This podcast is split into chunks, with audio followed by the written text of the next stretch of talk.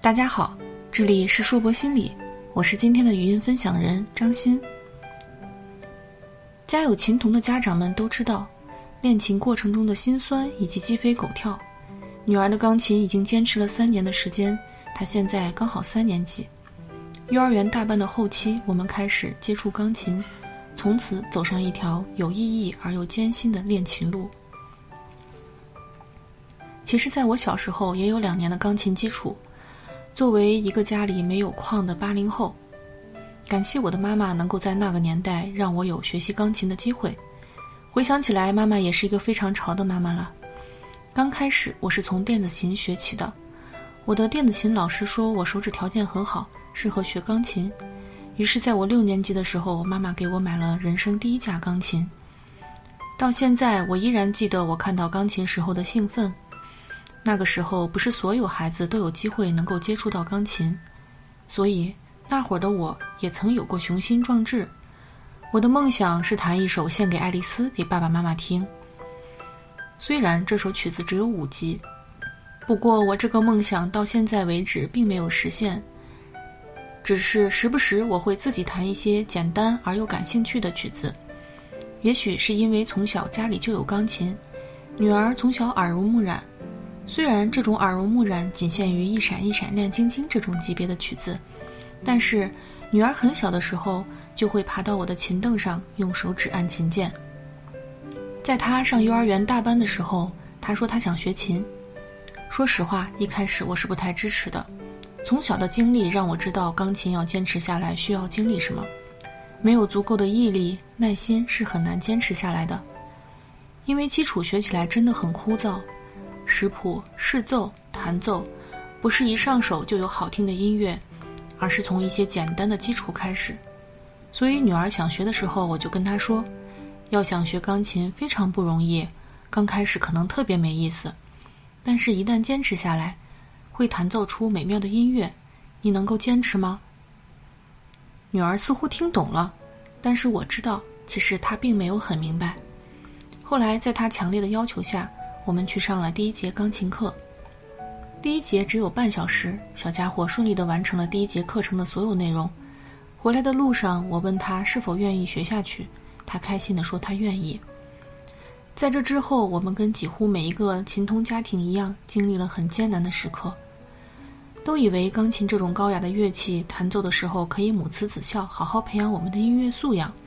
然而，大部分时间真的满地鸡毛，鸡飞狗跳。在一段时间内，我都告诉自己，我是心理咨询师，我要控制好自己的情绪，这是他的选择，我做好陪伴就好了。然而，当孩子每天都会因为自己弹错音而发脾气时，我感觉一向好脾气的我，每天都在情绪崩溃的边缘徘徊游荡。我们两个在愤怒、挫败的情绪里互相折磨。慢慢的。我们用一些以前我分享中写到的多巴胺快乐学琴法，调整好他的情绪以及我的情绪。在这一年半左右的磨合中，我们找到了最适合我们自己的路。与女儿的交流中，我发现，女儿学琴的情绪来源于弹奏过程中出现错音而带来的挫败感。我们开始用积极的暂停以及拥抱，包容她那个时候的情绪，然后不停地在摔倒和站起来之间努力着，也曾想过放弃。但是我们都知道，爬山的路会遇到无数的困难。要想看到上面的风景，那么我们是得好好努力一把。就这样一直坚持到现在。女儿现在每天坚持一小时的钢琴练习，一周内有一天可以自由休息调整。这一天她可以自己来选择。现在弹琴已经没有大哭大闹。小琴童影响了我先生，其实他一直也很喜欢钢琴。只是从小没有机会学习，这段时间他也开始想要弹奏。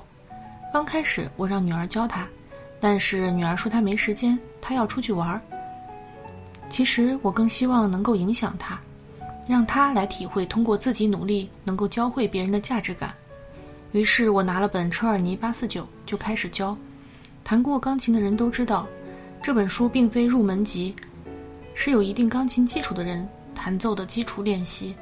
在女儿在家的时候，我开始教我先生弹琴，结果被我教晕的先生傻呆呆地坐在钢琴凳上，问：“你一开始就学这么复杂吗？不可能吧？”我说：“你是大人嘛，可以的。”女儿听不下去了，告诉我：“算了，妈妈，还是我教爸爸吧。你太没有耐心了，而且哪有一开始弹八四九的？”我说：“那好，你给爸爸教吧。我确实是不知道怎么教。”从那天起，我看到了女儿对钢琴学习前所未有的兴趣。为了教我先生，她自己设计了课程，开始每周一节，一节半小时，而且她提出收课时费挣钱。虽然一节课只有五块钱，但是孩子突然发现，通过自己的努力挣得相应的报酬是一件非常开心的事。每天他给爸爸布置作业，督促他练琴。从此，我们家又多了一个学琴的大琴童，女儿的自信心越来越足，并且找到了自己学琴的价值感。看着他们父女两个开心地坐在琴凳上交流琴艺的时候，我相信女儿慢慢明白，经过自己的努力展现自己价值时，那种喜悦是任何物质生活无法代替的。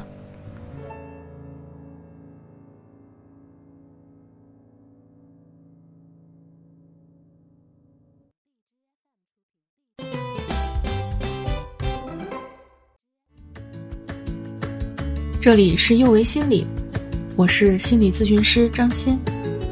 虽然我们只是心理学界的一个小树苗，但是我们努力做到最好，用真诚的态度、客观专业的方式，向每一位愿意关注我们的人分享一切你想知道，而我们又恰巧知道的心理学知识。